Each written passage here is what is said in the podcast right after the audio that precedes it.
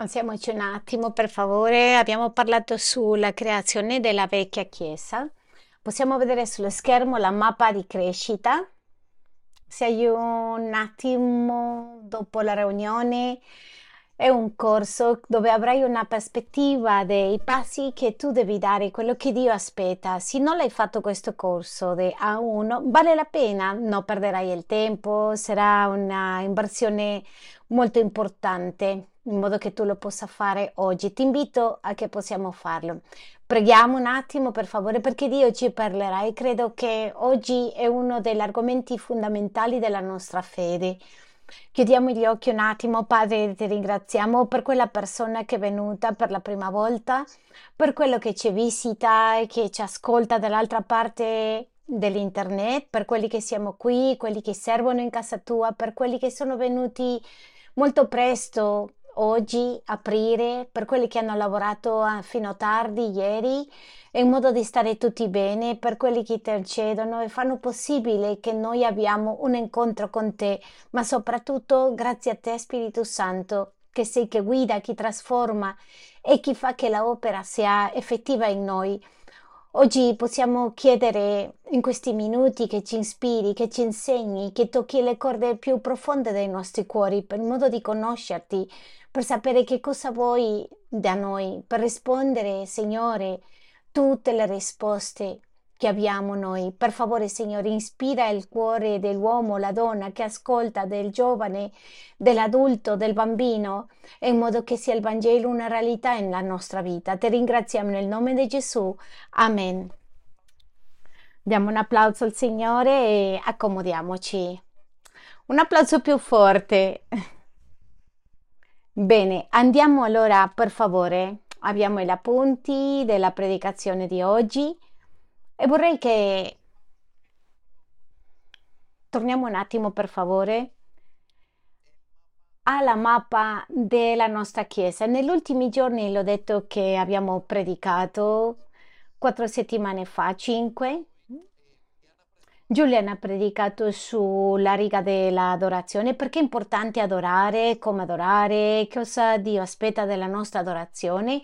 Poi abbiamo parlato con Alvaro, la formazione, l'importanza dell'insegnamento nella vita cristiana. Poi Sandy ci ha parlato molto bene sull'accompagnamento, la vita nella Chiesa, come viviamo noi cosa si aspetta e poi Caterine settimana scorsa ha finito parlando sul servizio, una delle parti più importanti della Chiesa. Oggi vorrei parlare su come scoprire la missione di Dio nella mia vita. Parlerò del Vangelo, la missione, ma la cosa più importante insegnerò perché, come farlo. Mi piacerebbe ispirarvi, sapere perché dobbiamo muoverci ed aspettare nel Signore che cosa Dio vuole con noi. Credo che il Signore farà eh, un insegnamento molto interessante. Abbiamo un versetto a T dell'Apostoli 2, dal 42. Vorrei prima che tu ti concentri un momento in una grande domanda che dobbiamo farci, perché la Chiesa è così effettiva qual è l'impatto che ha la Chiesa e perché è un impatto così grande nella società. Oggi siamo nell'anno 2023 e questo anno è segnato per la Chiesa, è segnato per la vita con Cristo e che cosa lo fa così effettivo. E voglio dirti che lo Spirito Santo, se oggi possiamo viaggiare duemila anni fa e osservare com'era la Chiesa di duemila anni fa, possiamo trovare varie cose, varie sorprese. Prima non ci sarebbero luci, un gruppo di loda, e forse non ci sarebbero tante cose come tu vedi, un salotto, forse la chiesa sembrare, potrebbe sembrare una casa, una tenda, può somigliare a gruppi di persone che erano insieme per adorare e amare al Signore. possiamo dire che può somigliare a una tanna gente dentro di queste tane inseguitati dal governo in questo momento, ma loro vivendo una vita di chiesa insieme. Possiamo vedere altre cose completamente diverse a quello che possiamo vedere oggi, ma oggi se conserviamo la scienza di questo e le conserviamo nel modo di vivere della Chiesa antica. Quindi la Bibbia ci dà un rapporto e nel libro dei Atti degli Apostoli 2, versetto 42 fino al 47, tu non l'hai lì, soltanto la, il riferimento, e ci dà un racconto della vita dei primi cristiani. E io vorrei che osservi nella tua immaginazione fai un disegno, lo Spirito Santo fa un disegno di un'immagine com'era la Chiesa di prima e non parlare delle cose materiali, sino della Chiesa, la vita, la, la vita primitiva. Andiamo alle scritture e possiamo imparare certe cose e poi possiamo riempire questo quadro. E dice così la parola, lascia che lo Spirito Santo ti parla. Ed erano perseveranti nella ascoltare l'insegnamento degli apostoli e la comunione fraterna. E l'impatto era che tutti, assolutamente tutti, è assombroso, è semplice ma potente questo racconto. Quindi osserviamo come vivevano e questo è quello che noi dobbiamo copiare, la prima chiesa, i principi della prima chiesa. Ascoltate quello che dice. La prima cosa che facevano dentro quello che facevano si dedicavano agli insegnamenti degli apostoli quindi si dedicavano a essere discepolato, imparare la Bibbia e applicare la Bibbia ogni giorno. Guardate quello che dice. Gli insegnamenti dell'Apostolo nella comunione fraterna, l'aci unico, amarsi, a dare il suo amore, a vivere come una famiglia. A questo si dedica la Chiesa, a partecipare insieme a, alle ceni, mangiavano insieme. Quando tu mangi insieme eh, alle altre persone perché hai che parlare, hai cosa da dire, vuoi condividere nella chiesa.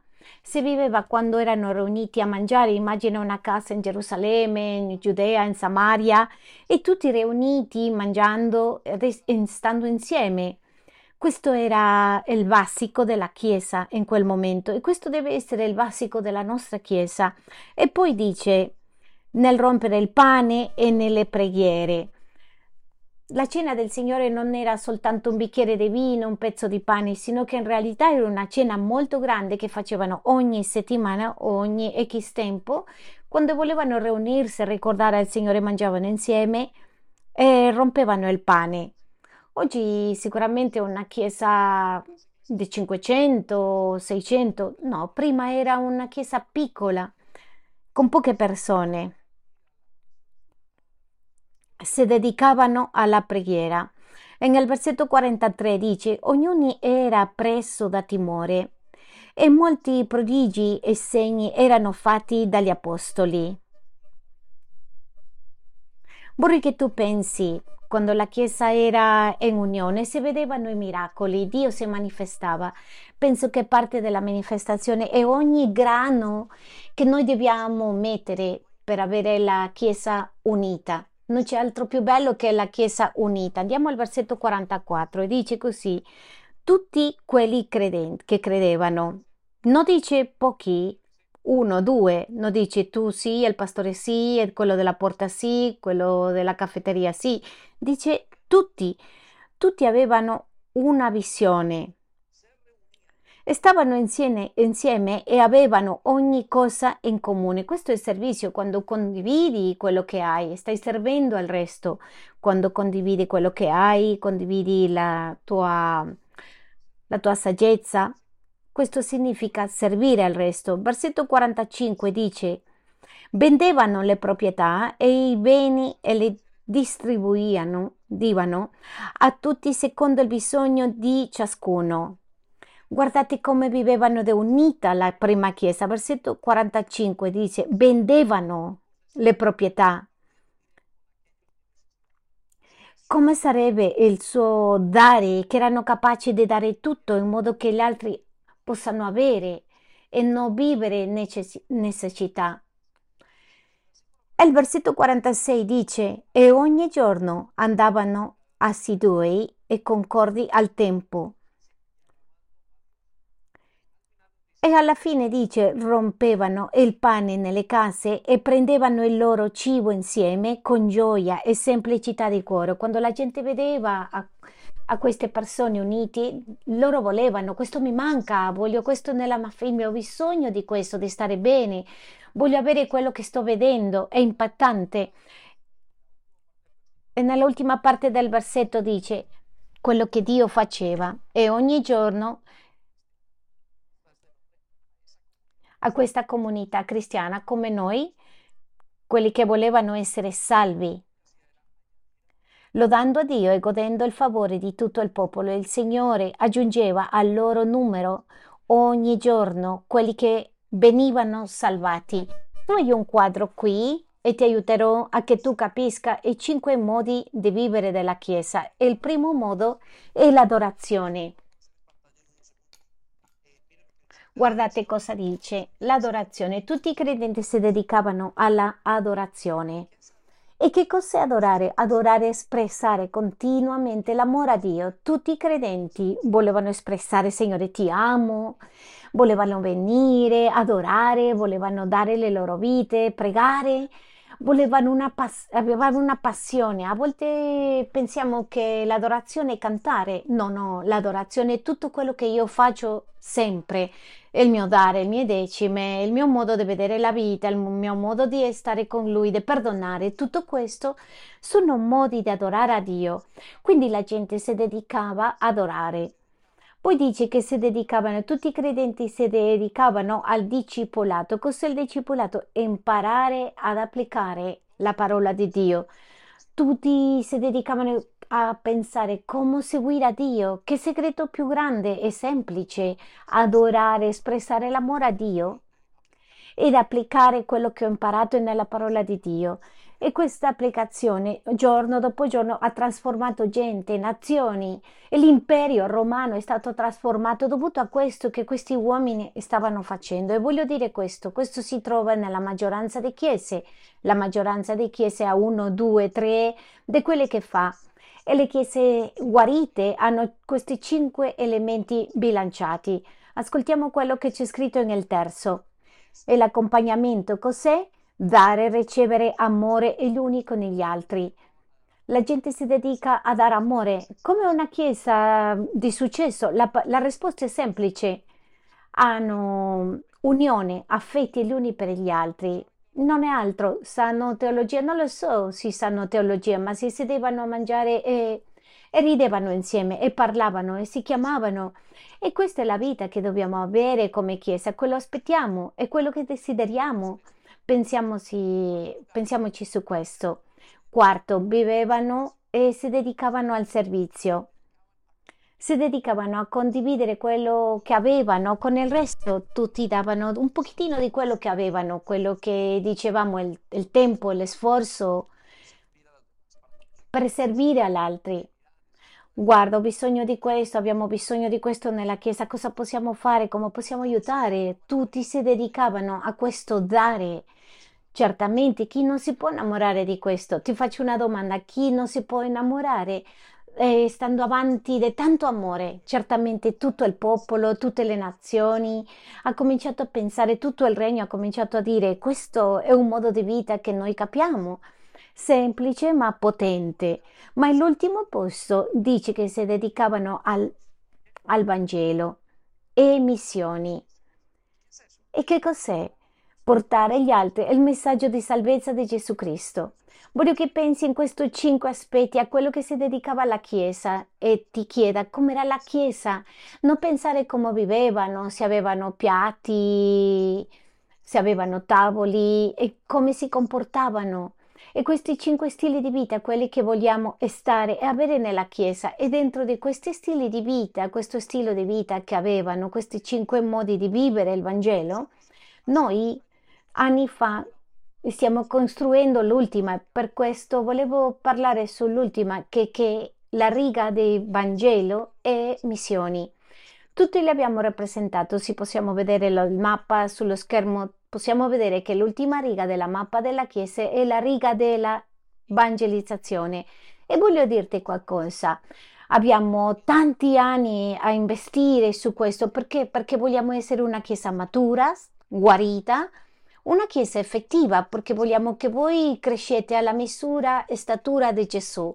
Vogliamo che la chiesa, il Signore trovi nella nostra chiesa quello che Lui vuole trovare, il suo cuore, che quando mettiamo l'orecchio sul petto del Signore ascoltiamo il, il battere del cuore del Signore. Diamo un applauso al Signore. Sono buoni desideri.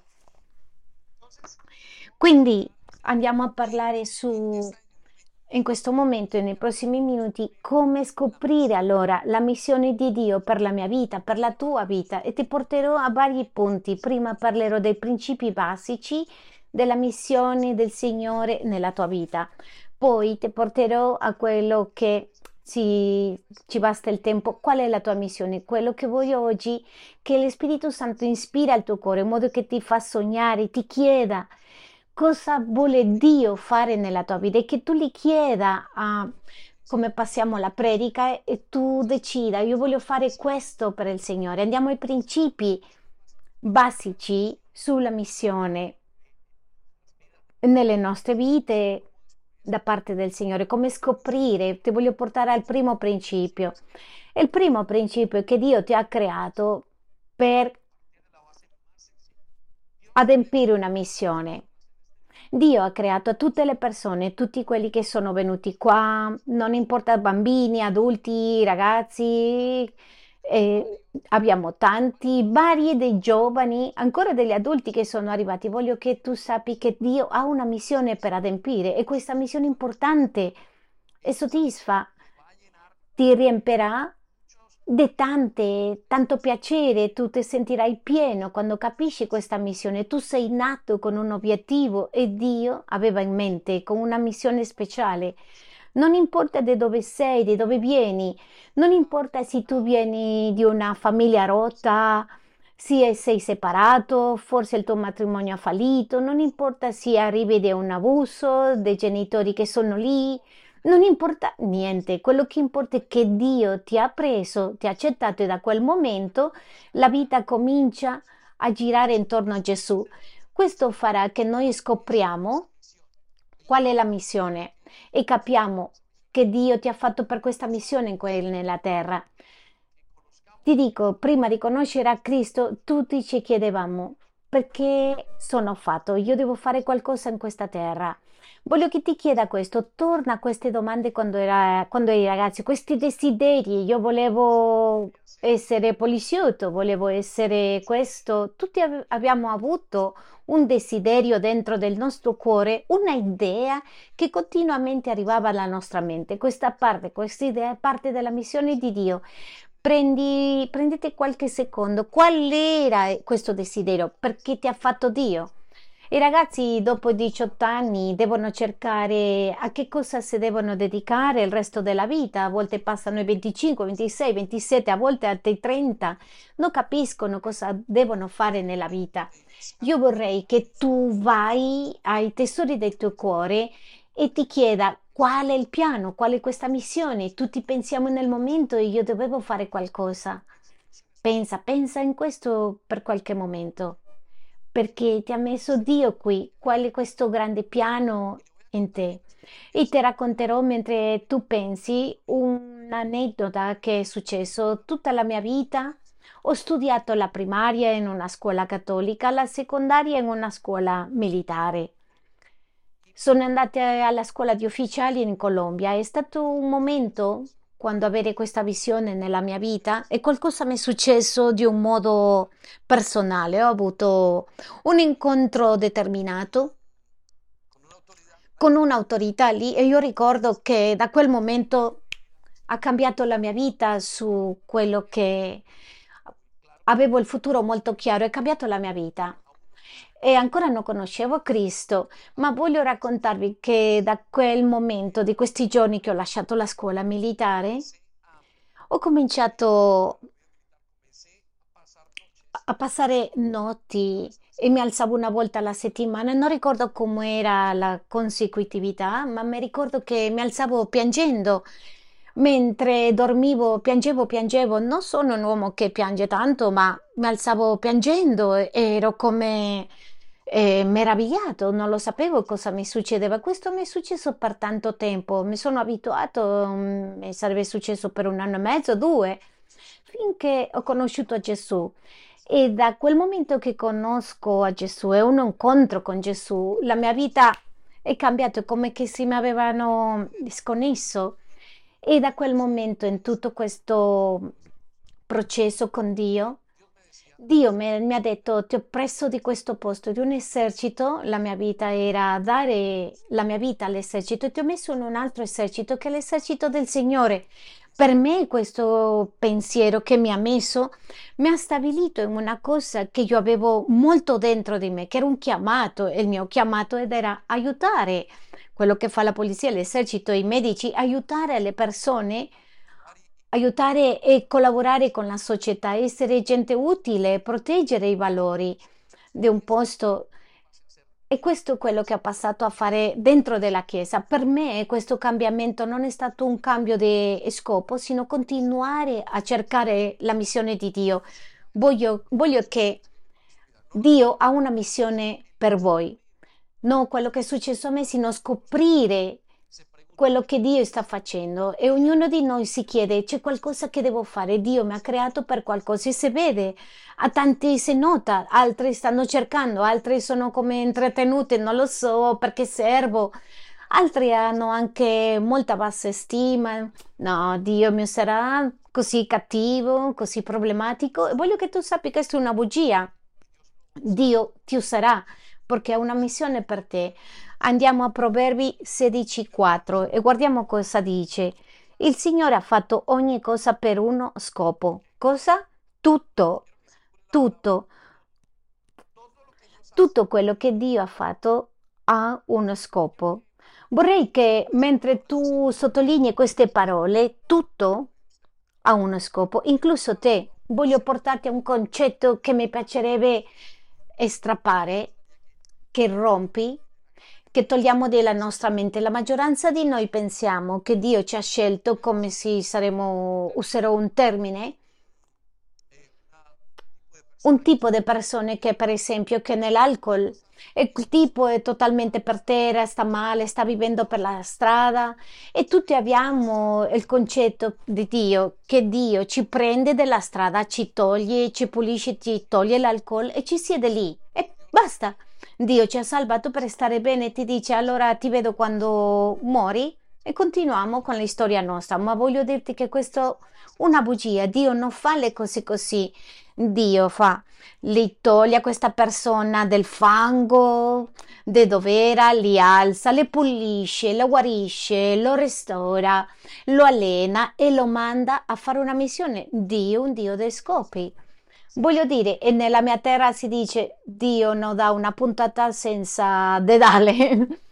Dio non dà, Dio recupera e Dio usa. Ed è con tutti noi.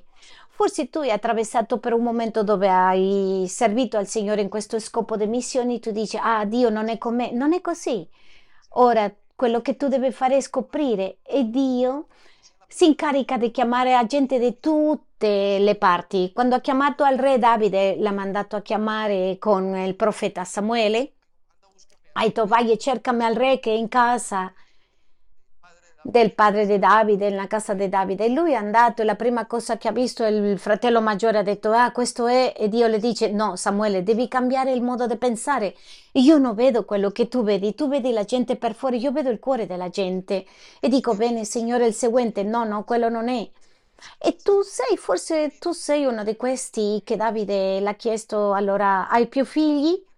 E il papà di Davide ha detto: No, non ho più figli. Forse non hai un figlio che è lì di là. Ah, beh, sì, signore, sai che ho un figlio che sta, sta pacos- pa- pascolando le pecore. Il pastore era il più basso che era. Il pastore era l'inizio della vita, l'inizio lavorale di quel momento. E Dio ha chiamato questo pastore con un motivo. L'ha chiamato per essere il pastore di Israele. Vorrei che tu sappi che questo può essere quel momento in quello che tu sei, ma devi togliere il paradigma che abbiamo, il glamour che abbiamo, di qual è lo scopo. Guardiamo quello che dice nell'altra parte del versetto, anche l'esempio per il giorno della sventura. E vorrei che tu ti concentri su questo, anche l'esempio per il giorno della sventura, tutto anche per fare, saprà come usa ogni pezzo nell'scenario e lo userà perfettamente. Voglio che pensi tu a questo. Dio ti ha chiamato per adempiere una missione. Ti porto al secondo principio. Il secondo principio è che Dio ha pianificato questa missione prima di nascere. La missione che Dio ha portato a fare è una missione che Lui ha pianificato prima della tua nascita. Guardate questo, questo è sorprendente. La Bibbia dice che prima di tu nascere, incluso prima che i tuoi genitori nascono, prima dei tuoi nonni, Dio aveva fatto già cose, era preparato stava preparando cose per te, era già pronto per tu adempiere questa missione. Come sarà perfetta questa missione? Che quando tu la fai e la adempi ti senti soddisfatto. Io ho conosciuto gente che è stata in attività di alti esecutivi, eh, empresariali e ha lasciato tutto per formare la Chiesa. Conosciamo niente altro che Mosè nella Bibbia. Mosè è cresciuto con il faraone, aveva palazzi, castelli, è tornato a vivere con gli schiavi perché la missione che Dio le ha dato, porta il mio popolo, portali via dall'Egitto, della punizione, della schiavitù e portali alla terra promessa. E Mosè, non lo so se l'ha dubitato quante volte, ma ha accettato questo chiamato e non l'ha importato. Ora, come sappiamo, era già scritto, Dio l'aveva detto come sarebbe questo chiamato per Mosè da te a me, guardate cosa dice Dio per noi nella lettera Efessini 2.10. Dio ha fatto opere, allora quali sono queste opere? Adesso ci dice che queste opere sono da prima dalla nostra nascita. Guardate che bellezza, guardate come lo descrive il Signore e dice Efesine 2.10, leggiamolo tutti insieme, tutti insieme. infatti siamo opera sua essendo stati creati in, G- in Cristo Gesù per fare le opere buone. Voglio che ti fermi un attimo, guardiamo le scritture. Prima di tutto siamo creazione di Dio. Voglio che capite una cosa, ogni persona che è creazione di Dio, il Signore ha un piano. Poi dice, siamo creati da Cristo Gesù. Quando una persona normale, senza Gesù, ha uno scopo, ma quando arriva Cristo Gesù, si incontra con l'altra parte del versetto che dice per fare le buone opere. Tu sei stato creato per fare le buone opere, questo per te, non soltanto per il pastore. Dio ha creato a tutti. E il piano del, del grande dell'nemico è toglierti la tua missione e che tu riempa, ti riempa di temore, paura e ti spenga come una candelina e non illumini più. E se riesci a fare questo con te, se spegne la luce per la tua famiglia, per i tuoi vicini, per la gente che è intorno a te. È una lotta continua, per questo in questo momento abbiamo una lotta con il problema dell'identità, perché quando ti colpisce l'identità si toglie lo scopo della persona. E guardiamo questo, che bello è quando una persona recupera lo scopo e prende la missione, capisce la missione, fiorisce la vita di una persona. A me piace tanto come i tuoi figli quando prendono, capiscono lo scopo. Una persona che è venuta completamente rovinata, oggi Dio la prende, la cambia, la salva e boom, comincia questa persona a fare cose che tu dici, mm, a che ora questa persona poteva fare questo? Io mi sono incontrato con gente nella chiesa che ha fatto cambiamenti di carriera, nel matrimonio, incluso nella stessa sessualità trovo esempi esempi che dico, Signore, come hai potuto cambiare tutte queste cose per la tua gloria? Perché? Perché Dio aveva già questo preparato, queste buone opere. Dio ha buone opere per te. Allora chiediti quali sono queste buone opere. Cosa sono? Io non credo che Dio ti ha fatto per tu salire in un pullman tutti i giorni alle 7 del mattino e tornare alle 7 di sera. Non penso che questo sia il piano di Dio, che tu sia in un ospedale, che tu fai da mangiare, anche se questo è un effetto. Dio ha qualcosa maggiore, ma chiediti, non vorresti conoscere questo che tu hai? Guardate quello che dice a continuazione.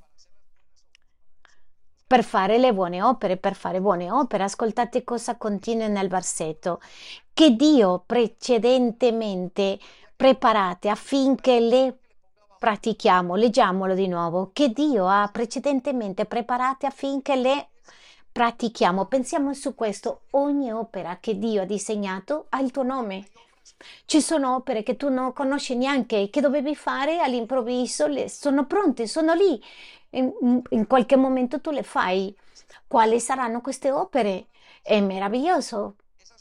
Queste opere hanno il tuo nome, il tuo disegno il tuo ADN. Queste opere non lo, può, non lo può fare nessun altro. Queste opere che tu le puoi fare non lo può fare un altro. Perché no?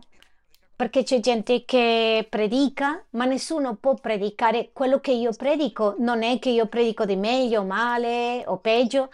Nessuno può sapere il mischio che ho per dare un'altra persona, perché ci sono cose che non tutto il mondo ha e tu hai un, un, mischio specifico, non sto parlando di me, sto parlando della tua vita, del tuo ADN, nessuno ha la tua lingua, il tuo modo di essere, il tuo modo di pensare, nessuno ha l'esperienza o le esperienze negative incluso che tu hai avuto, perciò tu sei la persona ideale per fare queste opere. La domanda è quali sono queste opere? E queste opere sono meravigliose, queste opere sono disegnate da Dio. Guardate, voglio che torniamo all'esempio del re Davide. Il re Davide è stato scelto perché era pastore di pecore e nessuno si può immaginare potrebbe dare un centesimo, neanche i suoi genitori davano niente, niente per lui, incluso l'hanno nascosto, si sono dimenticati e semplicemente sin se sono dimenticate, non lo so quale è peggio, nascondere o, o lasciarlo da parte.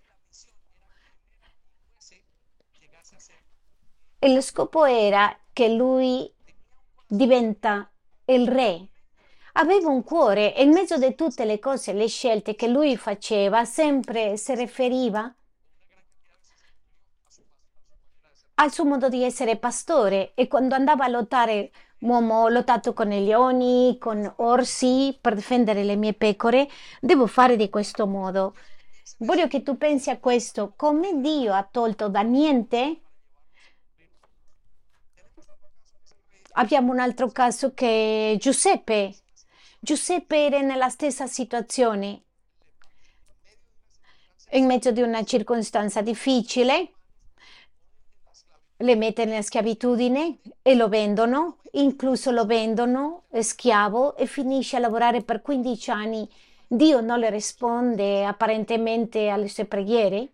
All'improvviso Dio li alza a essere il secondo uomo in Israele, in Egitto, e ferma una, una mancanza di cibo, perché Dio ti ha chiamato, ma devi scoprirlo. Voglio che tu sappia una cosa, ha disegnato cose che soltanto hanno il tuo nome e soltanto tu lo puoi fare.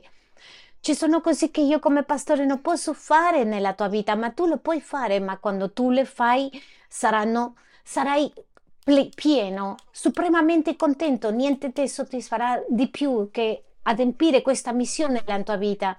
Voglio che pensi a questo, diamo un applauso al Signore. Allora ti porto al terzo principio sulla missione che Dio ha per te. Il terzo principio è che il tuo compito principale è adempiere questa missione che Dio ti ha dato. Il compito da quando tu conosci la missione che Dio ti ha dato, voglio che tu sappi, è come un, un parlare sottovoce nel tuo orecchio, è qualcosa che tu non ti puoi togliere Voglio che tu pensi a questo. Una volta che tu sai che cosa devi fare e conosci la tua missione, tu cominci a dare tutto, tutto e non smetti di vivere finché tu non, smet- non ti fermi nella tua vita finché tu non eh, fai questa missione che Dio ti ha mandato. Ti racconterò un caso che un signore di 70 tanti anni questo uomo è venuto con una caratteristica, aveva una gamba rota con il gesso e parlavamo della missione, è venuto a insegnare come insegnare ai musulmani chi era Gesù.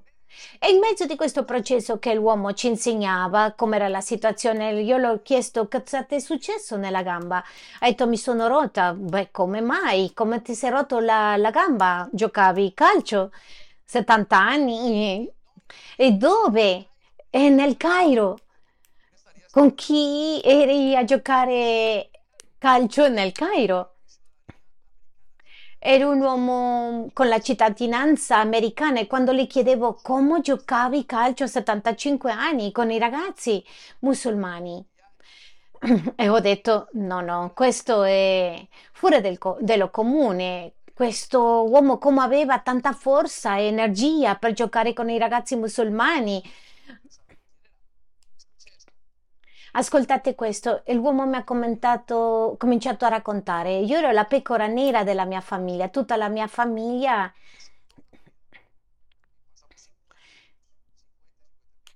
era dedicata a altre cose. Sono passati 50 anni, ero il manager di una banca e questo uomo mi ha raccontato che subito ha capito il chiamato di Dio, ha venduto tutto e è andato all'Egitto a servire le missioni.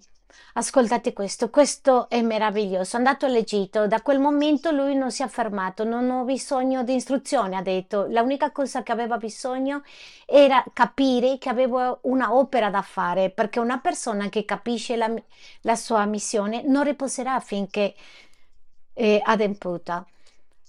Voi capite che noi come pastori andiamo a letto tardi, ci svegliamo presto e non riposiamo perché abbiamo capito che c'è una missione da adempiere.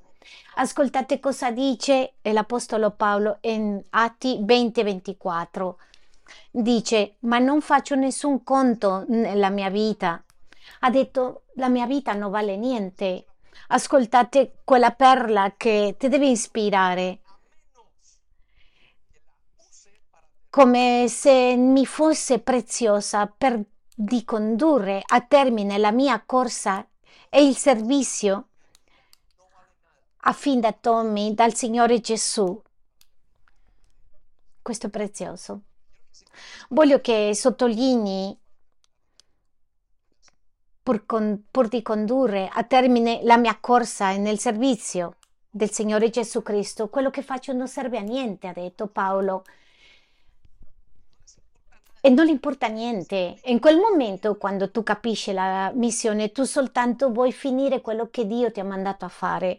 E io vorrei che ti chiedi, è questo quello che c'è nel tuo cuore? Non ti importerà se ti pagano, se arrivi presto o tardi. Ieri sono stati a lavorare tanti, tanti persone qui. Hanno finito fino alle 8 dopo costruire, a fare tante cose per eh, fare la chiesa comoda e si sono resi conto che che nell'altro posto, nell'altro locale, il salone dei locali, si sono resi conto che c'era, c'era una, una fuga di acqua e hanno finito di aggiustare e sono andati via felici. Sono arrivati stamattina prestissimo a finire il lavoro. Sai cosa ti porta a fare questo? Il desiderio di servire al Signore. Questo è meraviglioso, questo è vivere. E questo il resto io conosco gente che è stata nel Vangelo, pastori, alcuni di voi che siete stati in tante cose con Dio e hanno attraversato e per qualche motivo hanno conosciuto la missione, hanno lasciato in questo momento, soffrono dentro per non stare ad adempiere questa missione. E sapete perché? Perché questa missione è un chiamato che è irrevocabile e tu lo sentirai tutti i giorni qui. E come si dice l'Apostolo Paolo, Pietro, nella seconda lettera, quando ha detto era meglio non conoscere il Signore che conoscere e lasciarlo. Tu non troverai riposo finché non finisce questa opera. Non è meraviglioso questo da parte del Signore? Diamo un applauso al Signore che suona nel cielo. Ascoltiamo qual è quel compito. Il compito di raccontare la buona notizia sul Vangelo, cioè di testimoniare del Vangelo, dalla grazia di Dio. E questo succede non soltanto su Paolo, con ogni credente. Vorrei che tu vai alla tua infanzia, quello che facevi.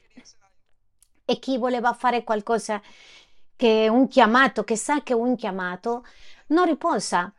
Tu ogni volta ti dici c'è qualcosa che devo fare, qualcosa che devo fare. Trovare il chiamato di Dio no, non lo trovi nella discoteca, nella biblioteca, si trovi in casa tua, è lì dove si trova il chiamato, nella tua chiesa. Voglio che pensi su questo. È come la moglie, la, l'uomo non trova la moglie nel pub. Tu trovi la moglie nei posti dove tu hai i valori che tu vuoi trovare. Quindi vorrei che tu pensi a questo. La prima cosa, tu, Dio ti ha creato con una missione da riempire. Dio ha pianificato questa missione prima di nascere. Questo compito da fare è adempiere questa missione. Il quarto è adempiere questa missione porta alla gloria di Dio. Quando tu fai questa missione, non importa se vai alla Cina, anche se vai alla Cina, tu sarai insoddisfatto. Io conosco gente, noi abbiamo gente nella Chiesa che ha lasciato, ha smesso di prendere grandi offerte, hanno detto no, no, non importa, anche se mi chiedono di andare a, a essere il primo ministro della Cina, quello che io voglio è servire al Signore. Questo è successo a Moise anche se mi chiamano essere il faraone, non mi importa, io voglio essere in quelli che sono benedetti, non, non per essere vituperati, non era una questione di umanismo. Ha detto voglio stare con, con loro per un chiamato del Signore. E la Bibbia dice che è uscito amando a Dio come l'invisibile, come l'invincibile non poteva essere sconfitto. Tu puoi vedere le, quello che niente può vincere di fronte a te? Voglio dirti questo, il motivo principale teologicamente parlando per il quale tu e io siamo stati creati non è stato per essere buone persone, per fare buone opere. Siamo stati creati, il motivo principale per la gloria di Dio. E non c'è niente che ti di, che dia più gloria a Dio che adempiere la sua missione. Voglio che ti fermi a pensare, non c'è niente che le dia più gloria a Dio che adempiere la sua missione. Ti racconto, tu vieni molto contento, vengo felice perché Dio ha fatto un miracolo nella vita con i miei figli, tu le dai gloria a Dio, questo è il modo di dare gloria a Dio. Altri vengono in mezzo della tristezza e si ricordano del passato con qualsiasi cosa che vengo, con le offerte, con il servizio, tutti veniamo a dare la gloria a Dio. Cosa significa riconoscere che Dio è grande? Tutti veniamo a fare questo e tutti vogliamo dargli, se sei un credente, tu vuoi dare gloria a Dio, tu cominci a vivere, tu fai le cose, educare figli, il tuo matrimonio, vuoi vivere la tua vita sessuale per dare gloria a Dio tutto nella vita cristiana è fare tutto per la gloria di Dio. Questo è il concetto. E se tu non stai facendo questo e questo non è la tua mente, tu hai sbagliato. Ascoltiamo. Non c'è niente dentro di tutto quello che fai che le dia più gloria a Dio che adempiere la missione. Parole del Signore Gesù, Giovanni 17, versetto 4. Io ti ho dato la gloria. Chi sta parlando? Chi sta parlando, Chiesa? Non siete convinti, eh? Gesù, Gesù parla. Io ti ho dato la gloria qui sulla terra. Ma ascoltate quello che dice. A finire la opera che tu mi hai incaricato. Come l'ha dato gloria lui a Dio? Finendo la opera che l'ha dato. A finire la opera che tu mi hai incaricato. Qual è questa opera? Tu credi che questa opera guadagnare soldi? È una confessione nella tua mente. Deve essere un'opera maggiore, non può essere che tutto nella vita sia consumare, avere tempo, avere spazio, divertimento e basta. No, no, c'è qualcos'altro che ci muove, c'è qualcos'altro che ci muove, che ci appassiona, che ci eh, spinge, che ci fa pensare, che ci fa andare, sognare. E questa è l'opera del Signore. E che in questo momento ti sta dicendo devo fare qualcos'altro di quello che sto facendo, non sono soddisfatto. Le persone che fanno questo, che hanno una missione e che non l'hanno adempiuto, che non sono soddisfatte, sanno che non hanno finito. Anni fa è andato via Vittor Emanuele, siamo andati come chiesa ogni anno, di insolito andiamo a, a Marruecos, al Marocco e vediamo la vita di povertà e lui ha detto devo tornare questa settimana. Era impazzito perché ha visto tanta, tanto bisogno. Ha detto qualcuno deve fare qualcosa. Questi quattro sono i punti basici sulla missione. Tu sei stato creato per la missione, questa missione è stata pianificata, pianificata prima che tu sapessi. Questo è il compito principale, questa è la missione che ti darà, che darà gloria a Dio, ti porta alla, al prossimo alla prossima domanda. Che somiglia la missione? A cui somiglia la missione che Dio ha per me? E voglio darti una risposta molto semplice, scritta lì.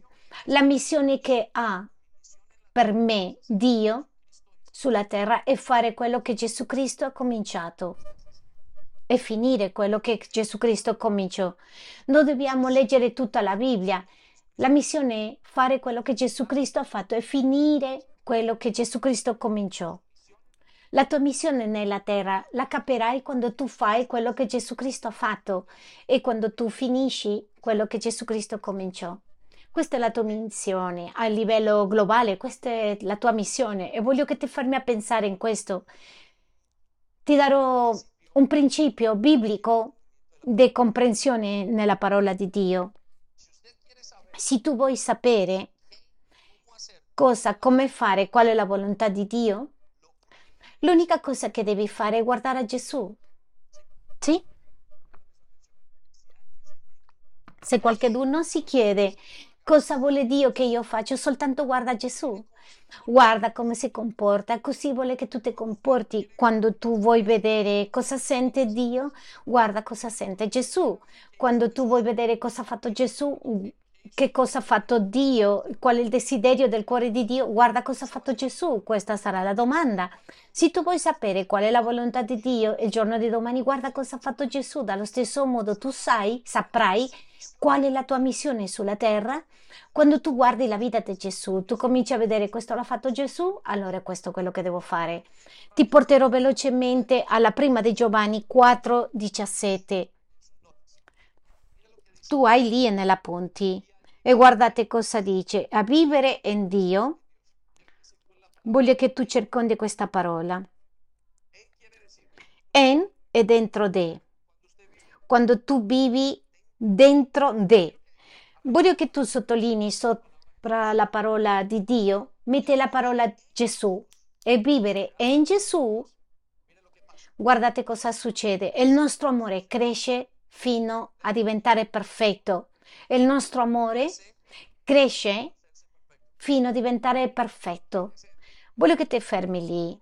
Il normale in un credente, in una persona che ha Cristo, è che il suo amore cresce tanto che diventa maturo. La, la parola perfetto è maturo nella parola di Dio. Dio sta aspettando che noi cresciamo a tal modo di sapere cosa dobbiamo fare in Dio, qual è la nostra missione, Cos'è il piano che Dio ha per noi? Questo è parte della tua maturità.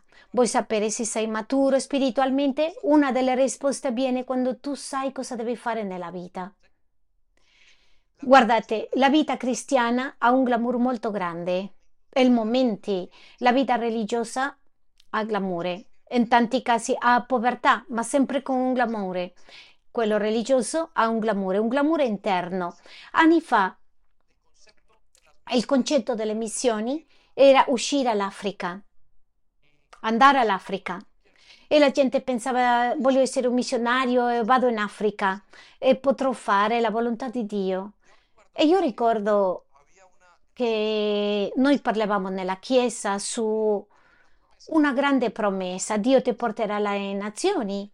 Io non ero credente, ebbene, dicevo, Dio mi porterà alle nazioni, come può fare questo Dio?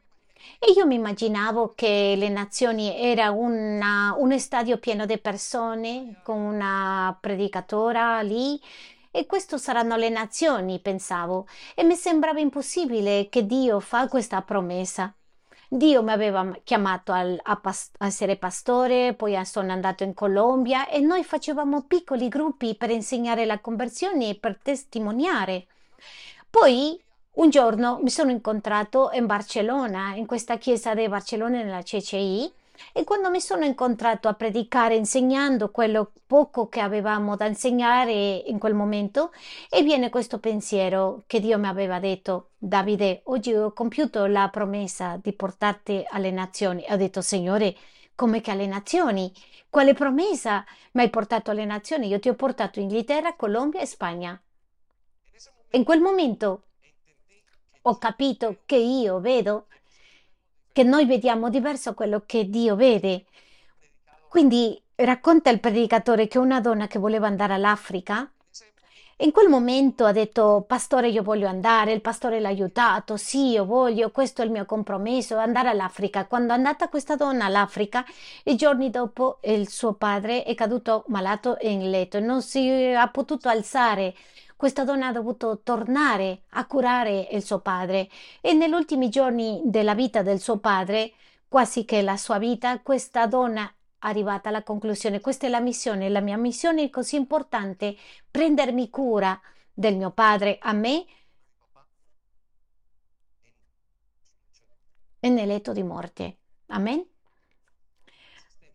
Dobbiamo rompere lo schema di quello che crediamo sulle missioni. Missione è quello che possiamo fare oggi, qui. E si può fare in un'altra parte è simile, con più pioggia e meno pioggia. Questo è servire a Dio. Guardiamo quello che dice l'altra parte del versetto. Pertanto non abbiamo paura nel giorno del giudizio, sino che possiamo essere davanti a Dio fiduciosi il giorno che tu mi chiami sarò tranquillo, Signore. Guardate perché sarai tranquillo. Perché viviamo come ha vissuto Gesù in questo mondo. Quindi vorrei che circondi queste parole. Perché viviamo come ha vissuto Gesù in questo mondo. Vuoi sapere qual è la missione? Vive come Gesù. Ora, c'è una cosa molto impattante su di questo. Gesù è così bello e noi siamo così bruttini tanti più degli altri, tanti siamo più bruttini che gli altri, ma Gesù, noi vediamo Gesù così perfetto, a che ora posso somigliare a te? Ma voglio che tu ti fermi a pensare su questo. La tua vita dopo camminare con Gesù deve, essere, deve, somigliare più a Lui. Se tu non somigli di più e, e sei trasformato, forse tu non hai Gesù nella tua anima.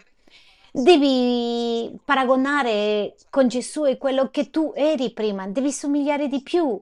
È quello che Gesù sta chiedendo, di somigliare più a Lui, che tu cambi. E ci sarà un momento in che in quel cambiamento, questa trasformazione sarà completamente finché noi saremo di fronte a Lui e saremo come Lui è. Amen? Voglio portarti a come ha vissuto Gesù nella terra e ti darò cinque punti velocemente come ha vissuto Gesù sulla terra. Ascoltiamo il primo punto, come ha vissuto Gesù sulla terra. Gesù è venuto per costruire una chiesa. Gesù è venuto per costruire una chiesa. Tu ti chiedi qual è stata la missione di Gesù nella terra. La missione di Gesù nella terra è stata costruire una chiesa.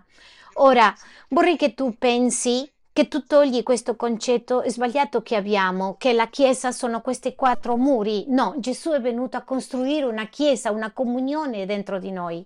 Gesù è venuto a espressare amore, a guarire, a restaurare, a insegnare, a discepolare. Gesù è venuto a fare missioni, a servire.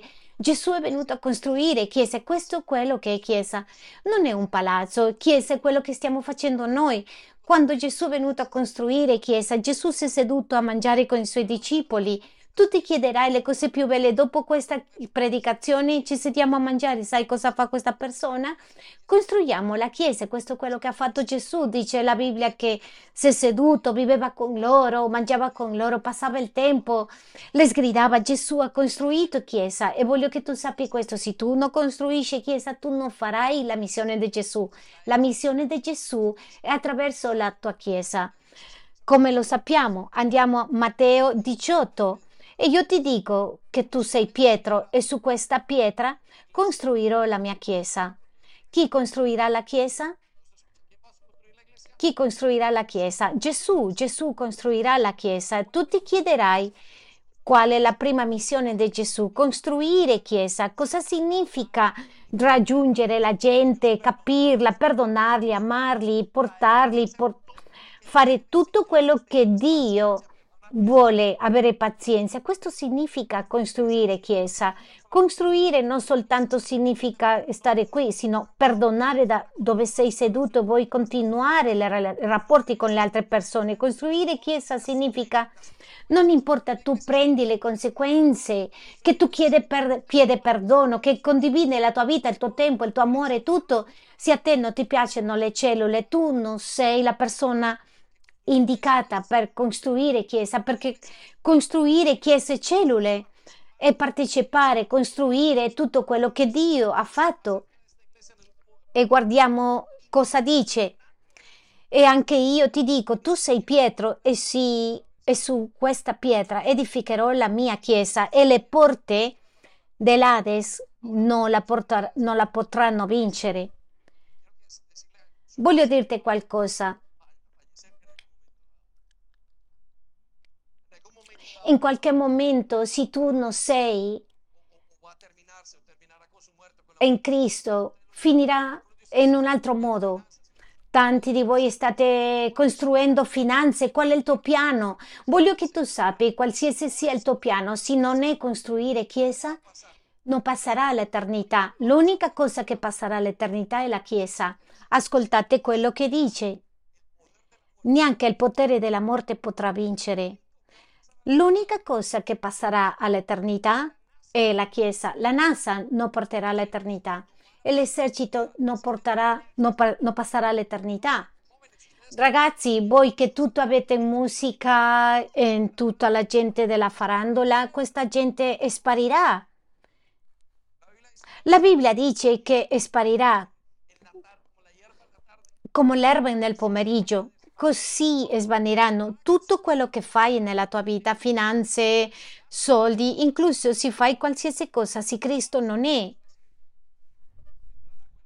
Verrà l'acqua e destruirà, perché l'unica cosa che passerà all'eternità è la Chiesa. Non lo so che cosa ami tu, le, la squadra di calcio, la Stordilla, il Madrid, il Barcellona, questo sparirà così ama la moda e sparirà. Ama le macchine spariranno, ama i soldi, ama l'industria, tutto sparirà. Ami la tua bellezza e sparirà. L'unica cosa che passerà all'eternità è la Chiesa. Per questo Gesù ha detto costruirò una Chiesa e la morte nient'altro potrà passare su questo. Amen? È degno di loda. Diamo un applauso al Signore.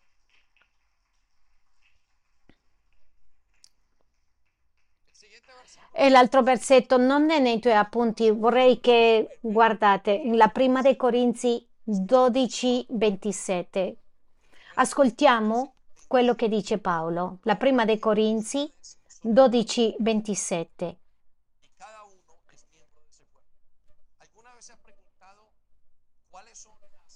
Qualche volta ti sei chiesto quali sono le mani di Cristo? Tu sei le mani. Qualche volta ti sei chiesto qual è il corpo di Cristo? Tu e io siamo. Quali sono le dita e l'udito di Cristo? E il modo che il corpo di Cristo serve? Siamo noi, la Chiesa. E dice, ora voi siete il corpo di Cristo e membra di esso, ciascuno per parte sua. È necessario che questo corpo di Cristo veda la visione di Dio. Per questo fermati a pensare Qual è la missione? Qual è la tua missione?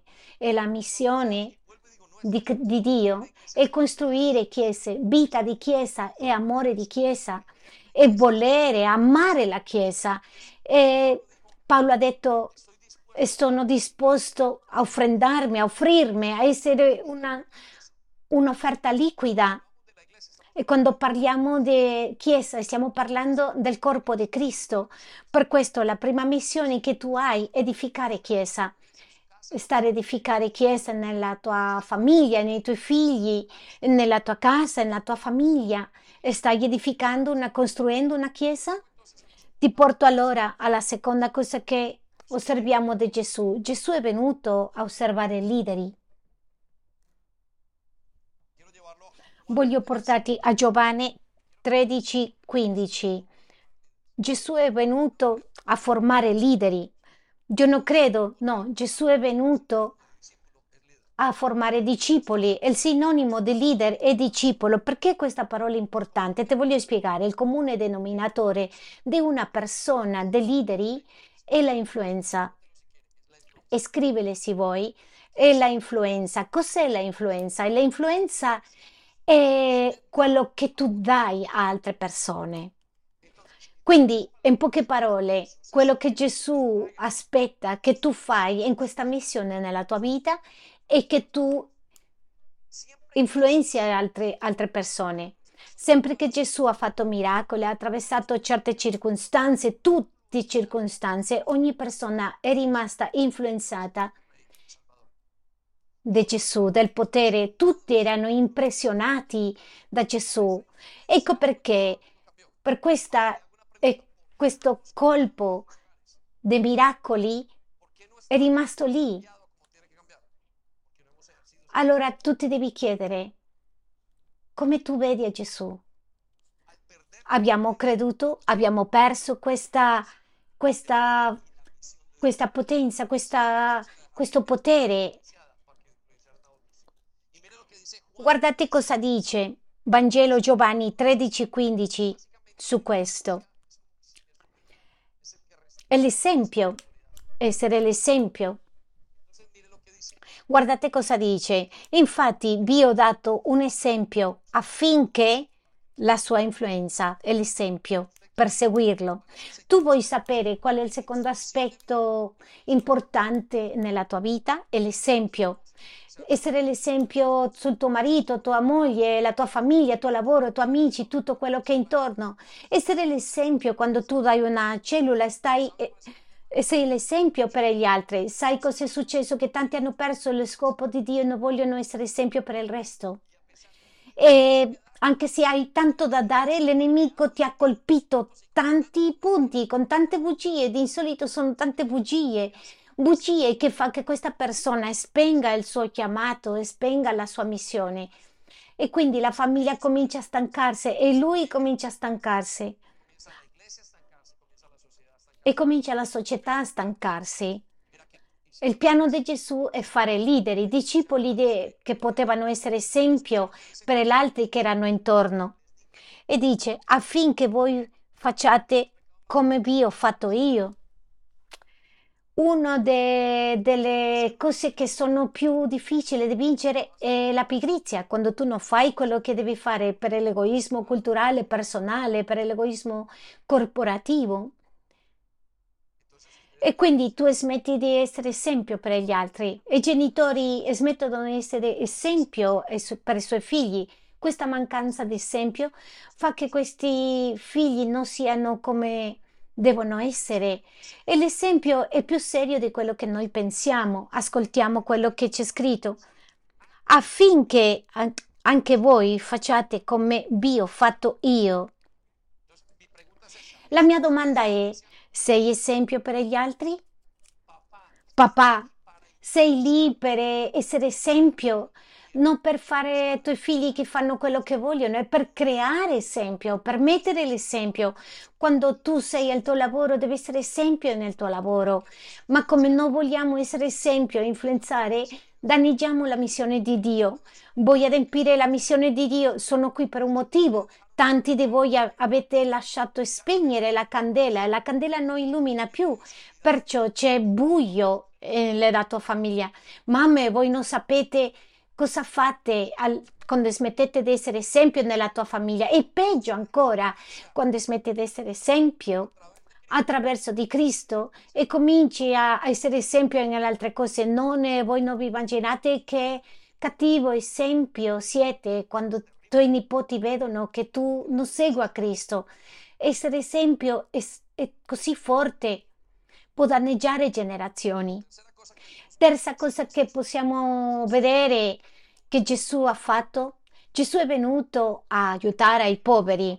Andiamo a Luca 4:18. La Bibbia ti dice che questa è stata la dichiarazione del servizio del Signore. Lo Spirito del Signore sopra di me perché mi ha unto.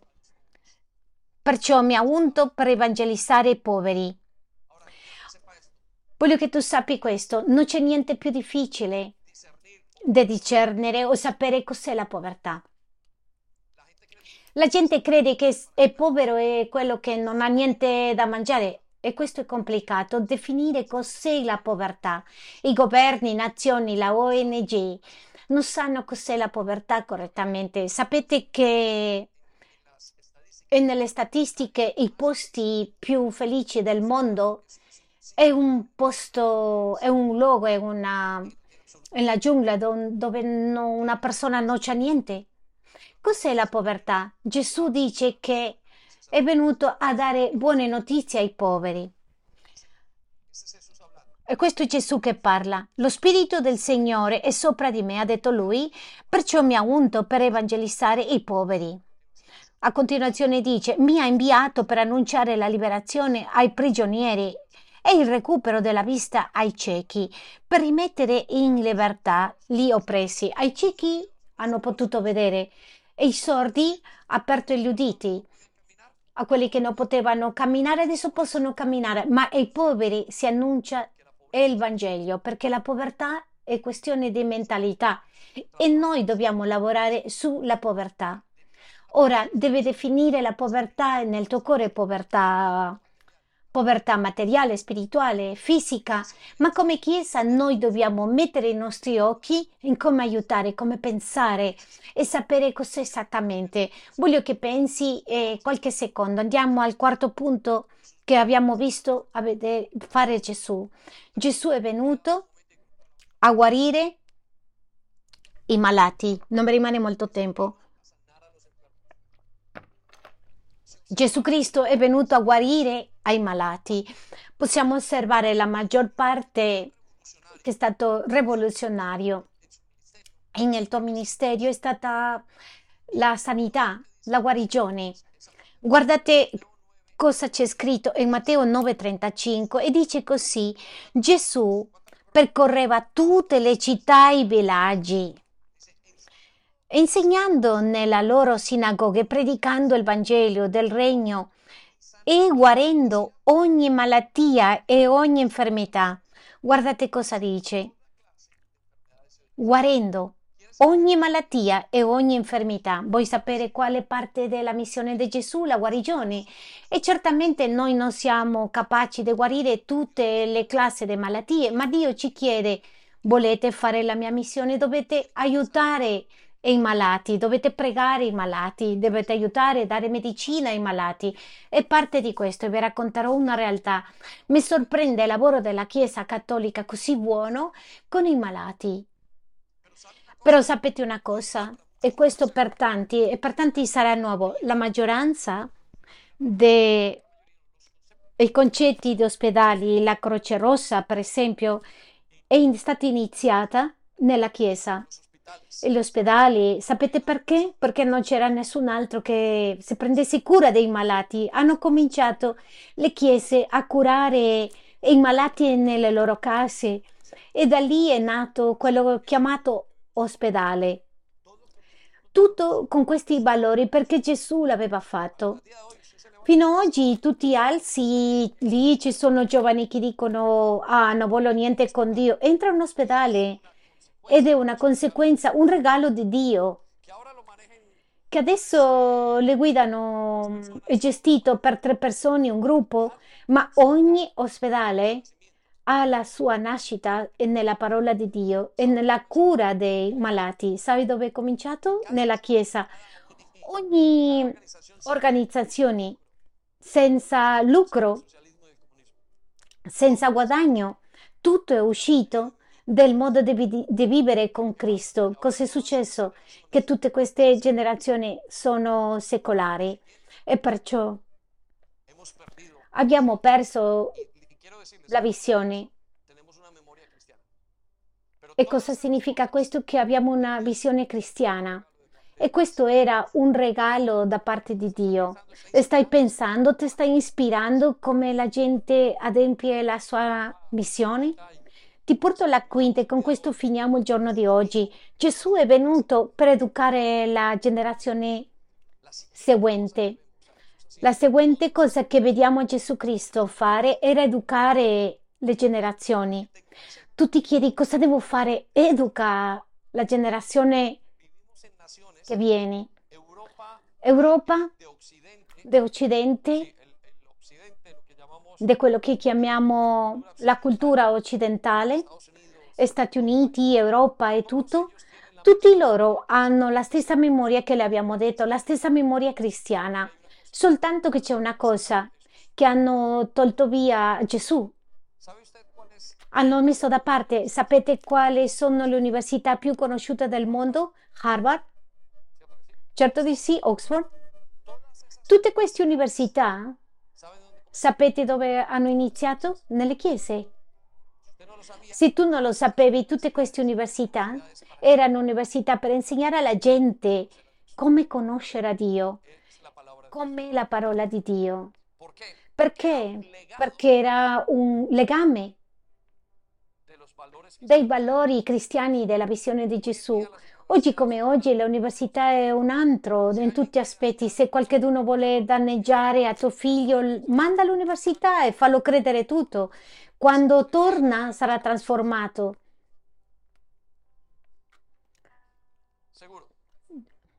E questo è sicuro perché quello che insegnano ed è totalmente senza valori.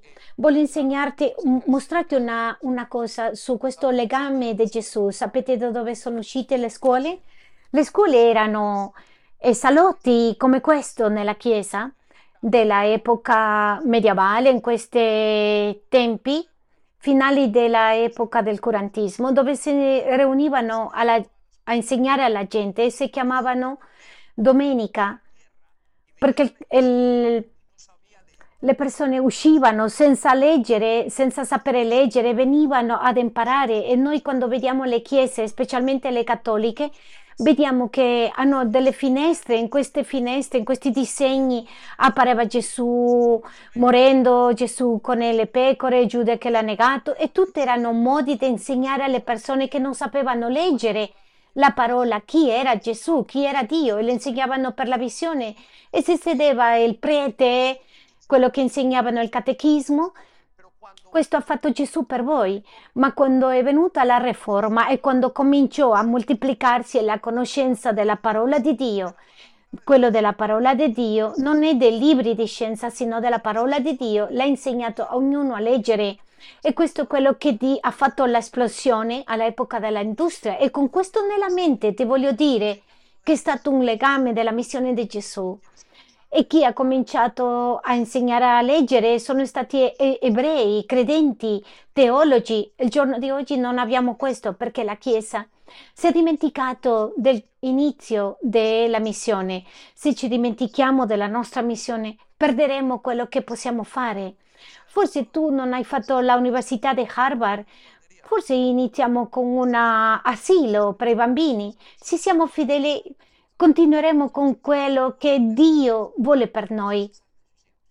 Ma forse puoi salvare i tuoi figli, i tuoi nipoti, forse la generazione seguente può essere staccata da questa generazione che sta male. Ma devi continuare la missione di Gesù, la missione del legame di Gesù. Ascoltiamo quello che dice il libro di Matteo 7. Quando Gesù finì quando Gesù ebbe finito questi discorsi, la folla si stupiva del suo insegnamento. Noi viviamo una società oggi di tutte queste questioni di rispetto per la vita, tutte queste manifestazioni che nessuno sa che stai facendo perché stai manifestando. Quello che stanno chiedendo è il, i diritti giudeo-cristiani, i nostri valori biblici. Siamo una nazione, siamo in mezzo di una società che è rimasta il cristianesimo senza il Cristo.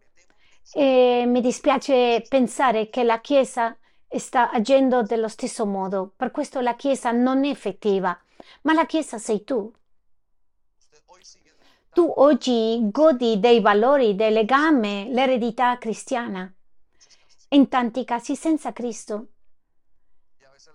E a volte la gente non vede che il tuo cristianesimo è il cristianesimo di Cristo. Devi tornare alla missione. E Dio ci sta dicendo, torna alla missione torna a alzare i tuoi occhi, torna alle carceri, torna all'ospedale, torna alla gente malata, torna al povero, torna a insegnare, torna a portare via la gente de, dei debiti, torna a dare speranza.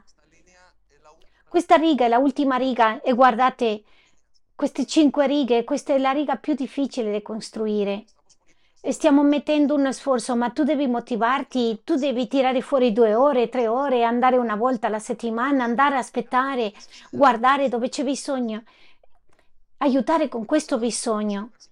La Bibbia ci dice nel versetto 29, dice perché egli insegnava loro come uno che ha autorità e non come il loro scrive. L'insegnamento deve essere con autorità e questa autorità viene da Gesù, non viene da te qualcosa completamente diversa a quello che insegnano gli altri. Per questo tu devi purificarti, tu devi volere. Ti invito a alzarti in piedi, per favore, che sia ispirato il tuo spirito. Ragazzi, quanti di voi volete, in questo momento Dio ti parla di dare tutto per Dio? Quanti di voi sta battendo il cuore in questo stesso momento ti sta bruciando il cuore per la missione di Dio e torno e dico non una missione fuori nell'Africa pastore non lo so come lasciare sono grande come lascio mio figlio mia moglie come lascio la mia famiglia un'attività no no vai alla missione locale fai la missione che è accanto a te la Bibbia ci dice che Dio ha detto, che Gesù ha detto ai discepoli, la prima missione che tu hai è in Gerusalemme, l'altra è Giudea, Samaria e poi il resto del mondo. Lavora in Gerusalemme, si poi puoi andare a Giudea. Certamente finirai in Samaria e nel resto del mondo, ma hai bisogno di aprire gli occhi alla missione. La missione forse è oggi, mentre che sei seduto nel, in, nel treno, vedi questa questo bisogno, una forza dentro di te che ti dice vai a, a, a, fare chiesa questa, e condivide il Vangelo in questa persona, forse aiutare al povero, forse la missione aiutare, prenderti cura, la missione mette Gesù, ma Gesù non parlava alla... Gesù soltanto faceva quello che doveva fare. Io vorrei che lo spirito della Chiesa sia confrontato, sia incoraggiato Pastore, non ho niente da offrire e voglio portarti alle parole di... che l'ha detto Dio a Mosè quando l'ha chiamato. Mosè le ha risposto, Signore, non ho niente da offrire. E Dio l'ha chiesto nella saggezza, come sempre, che cos'hai nelle tue mani? Signore, soltanto un, un bastone. L'ha detto, buttalo per terra e diventerà un serpente.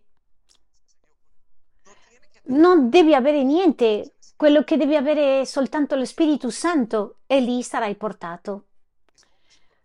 Devi esporre il tuo cuore davanti al messaggio che stai sentendo e dile, Signore, aiutami, Signore, voglio fare, ispirami, togli l'egoismo, strappa, Signore, in questo momento la mia incredulità, togli la mia vergogna, togli la mia paura, il mio temore toglie questo amore al mondo che ho, che mi mangia vivo e che si mangia tutti i frutti del Santo Spirito in me. Signore, ti amo, ma il mio amore ho come un cancro spirituale che si mangia tutto quello che ho.